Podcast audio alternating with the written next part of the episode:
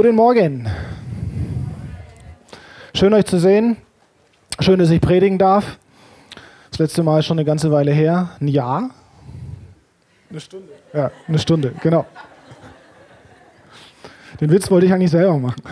Hm. Aber vielleicht könntest du mir als Entschädigung schnell das Podest da auf die Bühne stellen. Das brauche ich nämlich.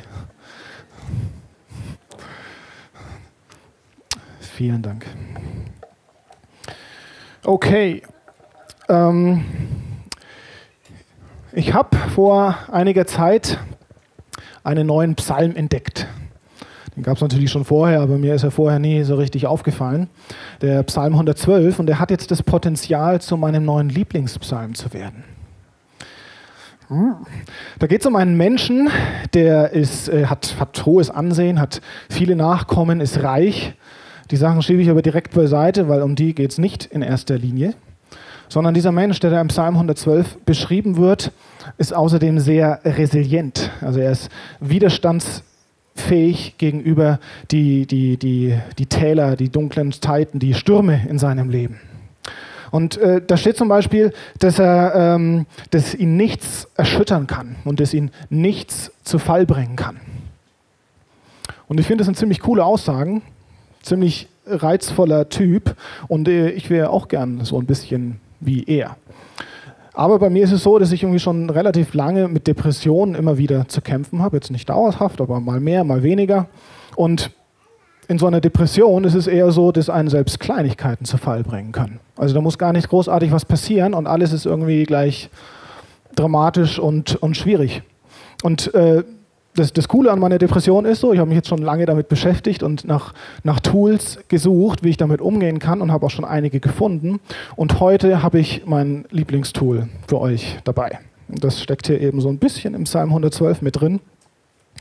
Ähm, wir schauen uns den Psalm nicht insgesamt an. Ich habe bloß einen einzigen Vers und aus diesem Vers sogar nur einen kleinen Nebensatz mit dabei.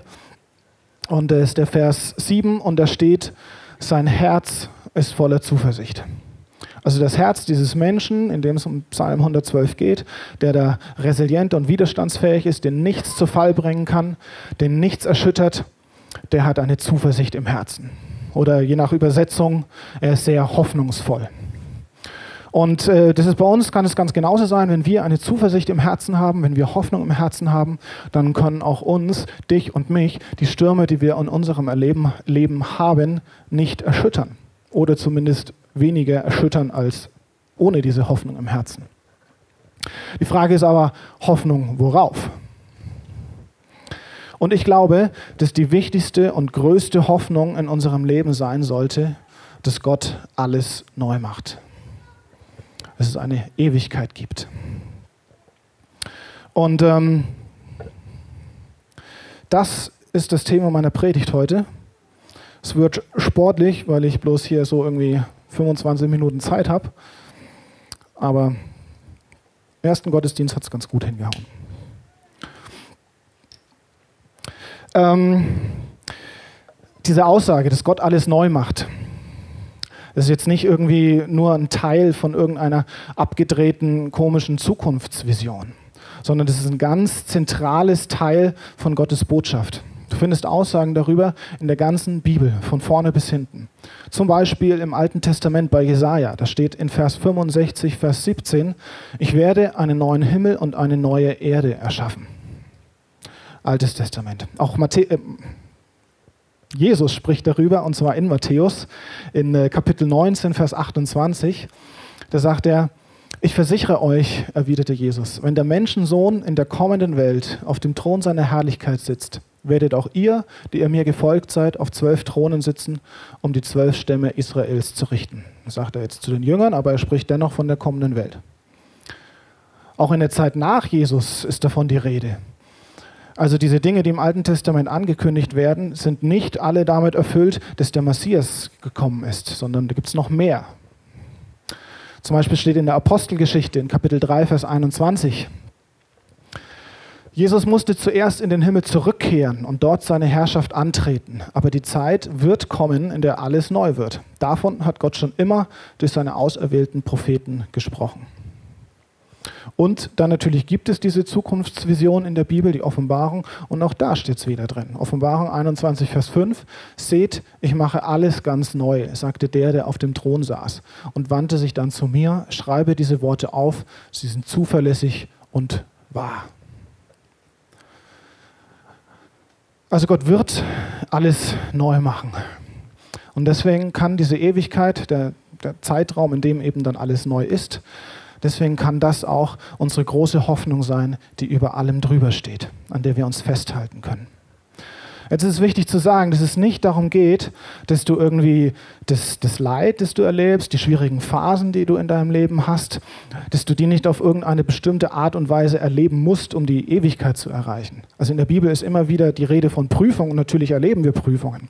Aber das sind nicht solche Prüfungen, dass du sie eben auf eine bestimmte Art und Weise bestehen musst, um dann als Belohnung die Ewigkeit erleben zu dürfen sondern es ist eher genau andersrum. Wir dürfen diese Zuversicht haben, wir dürfen diese Hoffnung haben, wir dürfen uns darauf verlassen und diese Zuversicht, die hilft uns eben dabei, in den schwierigen Phasen durchzuhalten. Wir Menschen sind so geschaffen, dass ähm, wenn wir Hoffnung in unserem Herzen drin haben, dass wir dann Dinge leichter ertragen und erleiden können. Ähm, ich weiß jetzt nicht, mit was für Dingen du zu kämpfen hast was für, Schwierigkeiten du hast, welche Täler du durchschreiten musst, durchschritten hast, noch durchschreiten wirst. Aber immer wenn du eine Hoffnung hast, die größer ist als die jeweiligen Umstände, dann hilft es dir dabei, dahin durchzugehen. Ich hatte zum Beispiel letzte Woche Urlaub, in der Woche vorher ist mir alles auf der Arbeit gleich viel leichter gefallen. Also irgendwelche Probleme und Schwierigkeiten, es hat zwar alles genervt und so weiter, aber ich wusste ja, nächste Woche ist Urlaub und deswegen komme ich da leichter durch.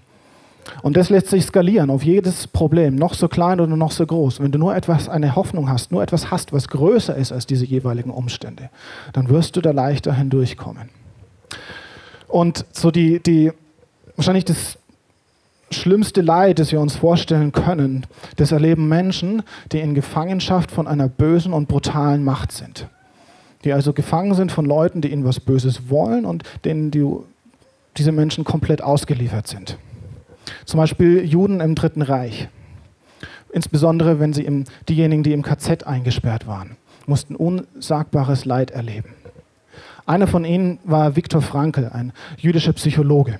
Er war im KZ, hat es überlebt und er hat seine Mitgefangenen durch seine professionellen Augen beobachtet und er hat festgestellt, dass diejenigen von seinen Mitgefangenen, die einen festen Glauben hatten, die eine Hoffnung hatten, die etwas Großes hatten, an was sie sich festhalten konnten, etwas Konkretes, worauf sie hinleben konnten. Dass die eine weitaus größere Chance hatten, dieses KZ zu überleben als alle anderen. Und ähm, das gilt für uns auch. Also wenn wir eine konkrete Vorstellung haben, wenn wir etwas, etwas haben, worauf wir zuleben können, dann trägt uns das durch Sturmphasen hindurch. Ein Mensch braucht etwas, was größer ist als er und insbesondere größer als, größer als die Umstände. Und was könnte größer sein als alle Umstände auf der Welt? Natürlich der Gott, unser Herr. Aber es geht jetzt nicht darum, dass, äh, dass er uns errettet, sondern er hat uns ja bereits errettet. Jesus ist bereits am Kreuz gestorben. Es ist schon alles vollbracht, es ist alles geschehen. Als Jesus am Kreuz hing, hat er diese Worte gesagt, es ist vollbracht. Das hat er in erster Linie deswegen gesagt, weil es halt einfach schon vollbracht war. Es gibt nichts mehr, was wir da dazu hinzufügen können. Er ist gestorben. Es gibt diese, diese Schilderung von dem Vorhang vor dem Allerheiligsten, also den Bereich, der, den Bereich, wo Gott anwesend war und sein Volk das getrennt hat. Dieser Vorhang ist zerrissen und wir haben Zugang zum Allerheiligsten. Wir haben auch Zugang zur Ewigkeit. Es ist schon geschehen. Es ist vollbracht. Und daran dürfen wir uns festhalten. Das Problem ist vielleicht, dass die Ewigkeit was ziemlich Unkonkretes ist. Also uns das fehlt häufig so irgendwie die, die, die, die Vorstellung davon, was die Ewigkeit eigentlich genau ist. Und es liegt zum einen sicherlich daran, dass wir die Bibel nicht speziell im Hinsicht, Hinblick auf die Ewigkeit lesen. Und wenn du das tust, werden sich einige Bibelstellen nochmal verändern für dich. Ähm, es liegt aber auch daran, dass einfach so ein komischer ähm, irgendwie so, so eine Art Geisterglaube unter Christen oft herrscht. Und also zum Beispiel ich, bevor ich mich intensiver mit dem Thema Ewigkeit beschäftigt habe, habe ich irgendwie so geglaubt, ja gut, ich, ich sterbe halt irgendwann und dann ist mein Körper ist halt dann irgendwie tot und meine Seele lebt halt dann wahrscheinlich irgendwie weiter und wabert da halt irgendwie rum und hat halt dann Gemeinschaft mit Gott und Jesus, die da auch irgendwie rumwabern. Und es ist irgendwie so eine Sphäre, die ist maximal unterschiedlich von dem, wie was wir jetzt erleben. Und es wird aber auf jeden Fall irgendwie gut sein, weil die Bibel sagt ja, dass es gut ist. Und, und, und diese Vorstellung, die ist aber, also naja, das wappert halt so. Das ist nichts, nichts Greifbares, nichts, woran wir uns wirklich festhalten können. Deswegen glaube ich, dass diese Art von Ewigkeitsvorstellung auch nicht so äh, dazu geeignet ist, uns in Zeiten, in denen es uns wirklich dreckig geht, Hoffnung zu geben.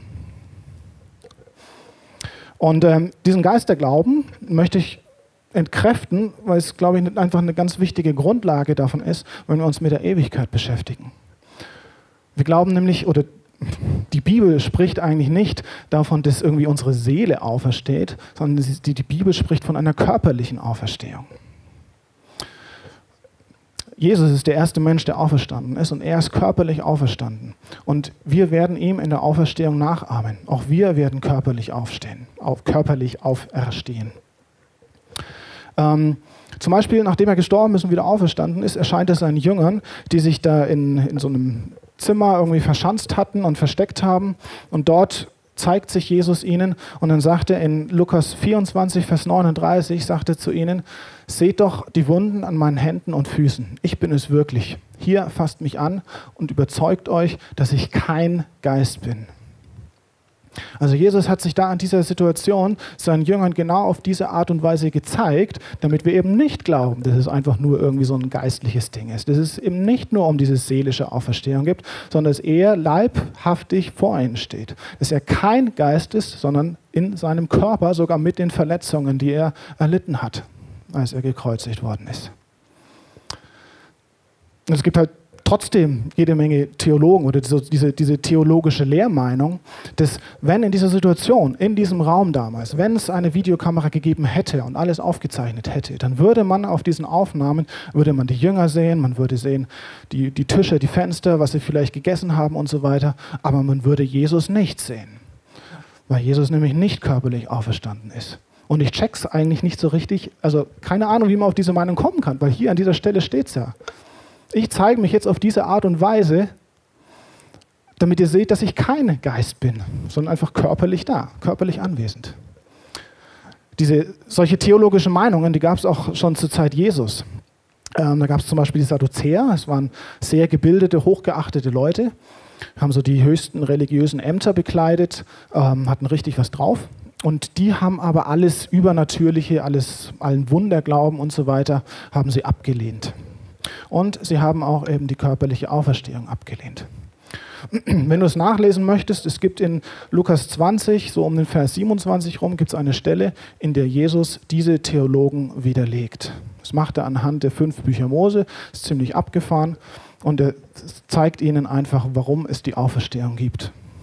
Und es geht jetzt da nicht um irgendwie darum, dass die, die, die Seelen der toten Juden irgendwie ins Sheol wandern würden. Diese Vorstellung gab es ja auch. Das, das war nicht der Kern, sondern es geht in dieser Stelle um die Auferstehung. Und die Auferstehung, das ist im jüdischen Glauben eine sehr konkrete, leibhaftige Sache. Es gibt also eigentlich keinen Grund, an die Bibel zu glauben und die körperliche Auferstehung abzulehnen. Also wenn du die, die körperliche Auferstehung ablehnst, dann kann die Bibel für dich eigentlich kein richtig zuverlässiges Buch sein. Interessanterweise ist es auch, was, was viele Atheisten so sagen. Ne? Die, sie können nicht an die Bibel glauben, weil da so klar die körperliche Auferstehung gelehrt wird.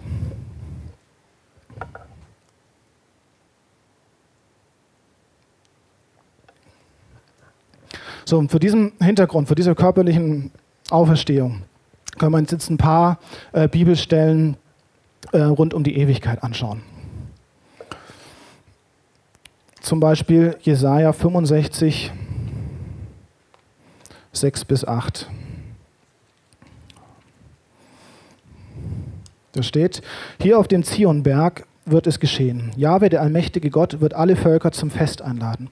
Zu einem Mahl mit feinsten Speisen und einem guten Tropfen, mit kräftig, kräftigen, köstlichen Gerichten und gut gelagerten, gelagertem alten Wein. Hier wird er den Schleier zerreißen, der allen Völkern das Gesicht verhüllt.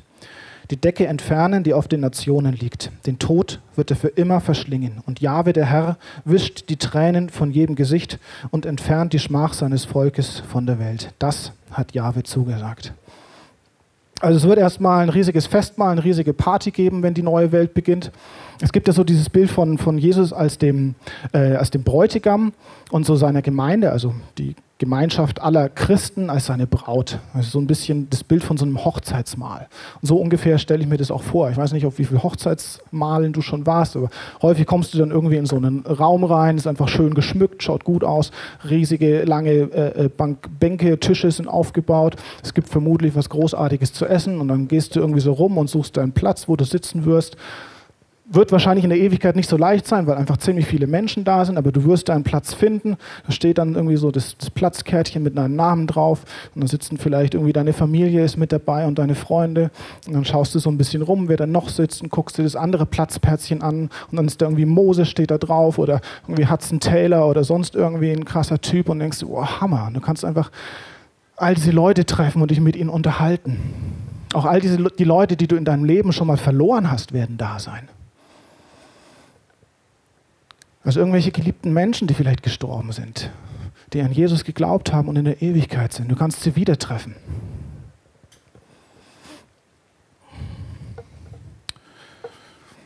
Nächste Stelle. Offenbarung. Kapitel 21, 1 bis 4. Dann sah ich einen ganz neuen Himmel und eine völlig neuartige Erde. Der erste Himmel und die erste Erde waren vergangen und auch das Meer gab es nicht mehr. Ich sah, wie die heilige Stadt, das neue Jerusalem, von Gott aus dem Himmel herabkam. Sie war schön wie eine Braut, die sie für ihren Bräutigam geschmückt hat. Und von Thron her hörte ich eine laute Stimme rufen, jetzt ist Gottes Wohnung bei den Menschen. Unter ihnen wird er wohnen und sie alle werden seine Völker sein. Gott selbst wird als ihr Gott bei ihnen sein. Jede Träne wird er von ihren Augen wischen. Es wird kein Tod mehr geben und auch keine Traurigkeit, keine Klage, kein Schmerz. Was früher war, ist für immer vorbei. In diesen ganzen Bibelstellen, die wir jetzt hier so durchgehen, da steckt unheimlich viel drin. Und wir könnten einfach nur mit diesen vier Versen wahrscheinlich irgendwie zwei oder drei Predigten füllen. Äh, es geht jetzt nicht darum, so ein, so ein ganz klares, sorgfältiges Lehrgebäude aufzubauen, sondern ich möchte eher dass ihr so ein Gefühl, so ein Bild von der, von der Ewigkeit entwickelt. Jetzt hier an dieser Stelle zum Beispiel kein Schmerz, kein Leid. Es wird alles vergangen sein. Unsere Welt hier ist nicht perfekt. Gott hat sie perfekt gemacht, aber sie ist nicht mehr perfekt. einfach nur, weil, weil wir uns immer wieder für Dinge entscheiden, die Gott nicht für uns vorgesehen hat, weil wir immer wieder andere Dinge machen, als Gott sich für uns gedacht hat. Allein deswegen ist die Welt kein perfekter Ort mehr. Aber sie wird wieder ein perfekter Ort sein. Die neue Welt wird perfekt sein. Und deswegen gibt es da keinen Schmerz mehr, kein Leid, kein Neid, keine Sünde mehr. Das heißt, wir werden aus freien Stücken, weil unser Herz neu gemacht worden ist, weil unser Herz neu ist, werden wir aus freien Stücken in jeder einzelnen Entscheidung für genau das entscheiden, was Gott sich für uns eigentlich gedacht hat. Wir werden genau an dem Punkt stehen, an dem Gott uns haben möchte. Wir werden genau die, das, das, das Werk ausführen, genau das tun, was sich für uns, Gott für uns gedacht hat. Es ist hier bei uns irgendwie voll oft so, das, so, so, so, es ist so ein großes Thema, irgendwie in die Berufung reinzukommen. Ja, also zu, zu, herauszufinden, was Gott sich für mich, für mein Leben gedacht hat und das auszuüben. Und wenn du da schon bist, wenn du das gefunden hast, dann weißt du, wie großartig es ist, genau das zu tun, wofür du geschaffen worden bist. Und in der Ewigkeit werden wir das einfach alle tun. Es wird ein großiges, großartiges Beisammen und bei, bei, zu, Zusammensein. Es wird auch noch nicht darum gehen, dass der eine irgendwie eine größere Berufung hat und irgendwie tollere Sachen macht und krassere Sachen erleben darf und so weiter. Es gibt dann auch keinen Neid mehr. Wir werden einfach anerkennen können, was der andere tut und einfach auf die Art und Weise zusammenleben, wie Gott es sich eigentlich gedacht hat. Nächste Stelle, Römer 8, Die gesamte Schöpfung wartet ja sehnsüchtig auf den Tag, an dem die Kinder Gottes in ihrer ganzen Herrlichkeit erkennbar werden. Denn alles Geschaffene ist der Vergänglichkeit ausgeliefert, unfreiwillig. Gott hat es so verfügt. Es gibt allerdings Hoffnung. Auch die Schöpfung wird einmal von dieser Versklavung an die Vergänglichkeit zur Herrlichkeit der Kinder Gottes befreit werden. Also es geht nicht nur um uns, es geht um die ganze Schöpfung. Auch die Schöpfung ist der Vergänglichkeit unterworfen und auch das wird aufhören. Es wird in der Ewigkeit eine Natur geben, es wird Tiere geben. Und es wird aber nicht eben diese, die, die nicht perfekte Welt sein, wie wir es jetzt haben, sondern die perfekte Welt. Und ich weiß nicht so, ob du schon mal so einen Moment erlebt hast, wo du irgendwie rausgegangen bist in die Natur und wo dir einfach nur der Atem stillstand. Irgendwie so auf einem Berg oben oder am Meer, irgendwie so die Gischt ins Gesicht gesprüht und durchgepustet. Oder irgendwie, keine Ahnung, vielleicht irgendwie so ein kleines Detail, nur eine Schneeflocke oder was auch immer. Und diese großartigen Dinge, die dürfen wir in einer nicht perfekten Welt erleben. Wie krass wird es erst sein, wenn die alles neu geschaffen ist? Großartig wird es sein. So, ich lasse jetzt eine Stelle aus, die habe ich schon im ersten Gottesdienst nicht geschafft. Da geht es noch ein bisschen genauer um Tiere und um Erkenntnis, sondern wir machen eine Stelle im Matthäusevangelium. Das steht in 25, äh, dim, dim, dim, ab 38, glaube ich, oder was habe ich hier aufgeschrieben?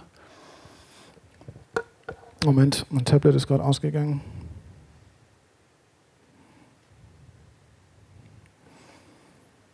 Siebenunddreißig. Also Matthäus 28, 25, 37, da steht, Herr, werden dann die Gerechten fragen, wann haben wir dich denn hungrig gesehen und dir zu essen gegeben oder durstig und dir zu trinken gegeben? Wann haben wir dich als Fremden bei uns gesehen und aufgenommen? Wann hattest du nichts anzuziehen und wir haben dir Kleidung gegeben? Wann haben wir dich krank gesehen oder im Gefängnis und haben dich besucht? Darauf wird der König erwidern, ich versichere euch, was ihr für einen meiner gering geachteten Geschwister getan habt, das habt ihr für mich getan. Das klingt jetzt auf den ersten Blick vielleicht nicht unbedingt wie eine Beschreibung der Ewigkeit. Aber was hier passiert ist, dass Gott das Leben eines Menschen aufdeckt und eben zeigt, wie er gewirkt hat, wo er sich selbst vielleicht selbst gar nicht bewusst gewesen war, was er, was er getan hat. Es gibt ja dieses, ähm, das, das, das jüngste Gericht, auf das, auf, das auf uns wartet. Und so dieses Gericht, das klingt einfach unheimlich drohend, weil Gericht, also wir kennen kein Gericht, das nicht mit Anklage verbunden wäre. Wenn es zum Gericht geht, ist da immer jemand, der angeklagt wird. Und der, diesen, dessen Fall wird halt jetzt da irgendwie verhandelt. Aber wenn wir ins Gericht gehen, es gibt einfach nichts mehr, was, wofür wir angeklagt werden könnten, weil Jesus bereits für unsere Sünden gestorben ist, weil er alles auf sich genommen hat. Was kann also dann noch in diesem Gericht passieren? Da kann nicht passieren, dass, äh, dass da jetzt irgendwie unsere Sünden irgendwie aufgelistet werden würden oder sowas. Oder dass das aufgedeckt werden würde. Es ist alles vorbei. Gott sagt, wenn er unsere Sünden vergeben hat, dann kann er sich da nicht mehr dran erinnern. Es ist einfach weg. So, und stattdessen könnte in so einem Gericht eben dann, dann passieren, sowas wie jetzt hier geschildert worden ist, dass so unsere Geschichte erzählt wird. Das, was wir in unserem Leben getan haben. Ja, vielleicht auch, wo wir eben in, in, in, in einem Sturm drin waren und wo uns alles zu viel geworden ist und wo wir gesagt haben, oh, das, das, das packe ich jetzt nicht mehr, ich gehe aus dem Lobpreisband raus, ich habe jetzt keine Lust auf den Hauskreis und lasse das einfach alles sein. Und wo dann einfach die Geschichte erzählt wird und es bleibt, oh, da war wirklich eine Last auf, diesem, auf ihm gelegen. Und das hatte seinen Grund, warum er da rausgegangen ist. Und er musste das in diesem Fall tun. Oder eben vielleicht ja, ich weiß nicht, einfach Dinge, die du getan hast und ähm, die hier auf der Erde einfach niemandem aufgefallen sind. Das ist auch vollkommen egal. Es geht ja nicht darum, dass du irgendwas tust, dass das jemandem auffällt, aber es wird einfach deine Geschichte von vorne bis hinten erzählt.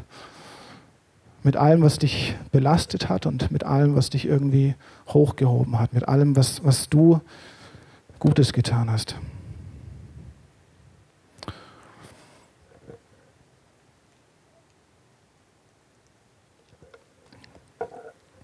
Es ging ja, wie gesagt, nicht darum, jetzt irgendwie ein Lehrgebäude aufzustellen zum Thema Ewigkeit. Dafür brauchen wir ein bisschen mehr Zeit, sondern ich wollte einfach nur so ein, ein gewisses Bild zeichnen.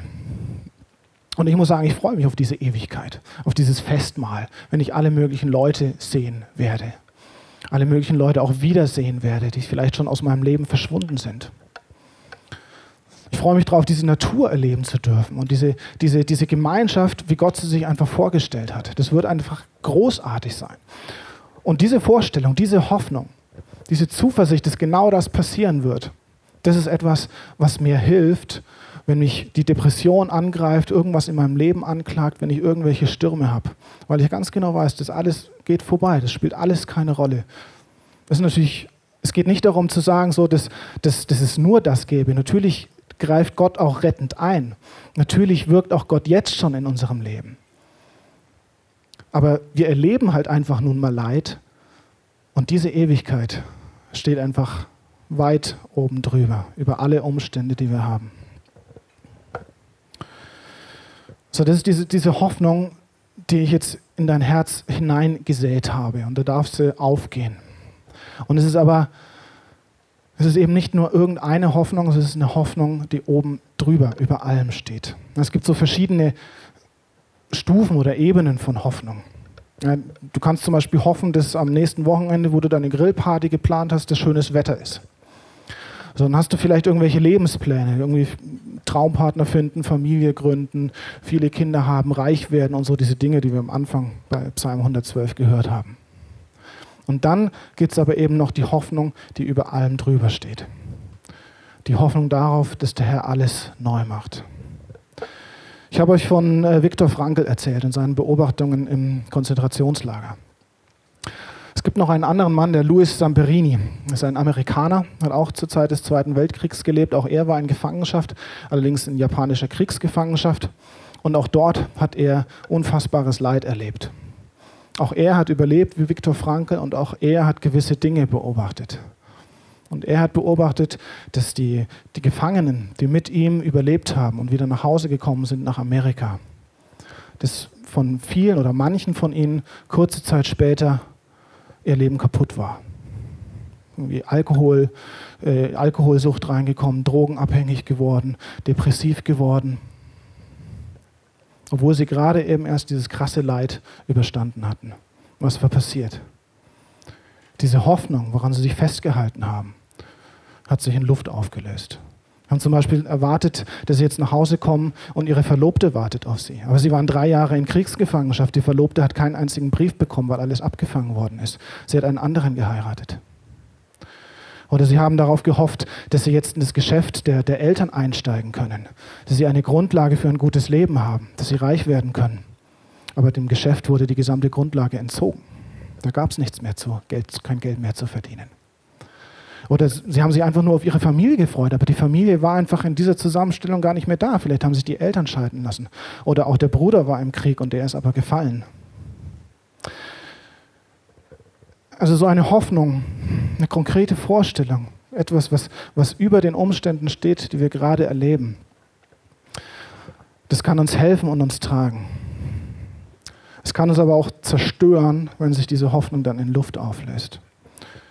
Und ähm, deswegen ist es gut, darauf zu hoffen, dass die Sonne scheinen wird bei der Grillparty. Es ist auch okay, Lebensplanungen zu machen und etwas darin zu investieren, ein bestimmtes Ziel zu erreichen.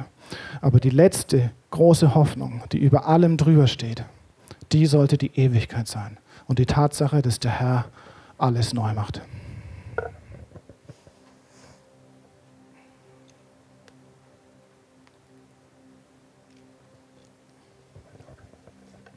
Ich bete noch.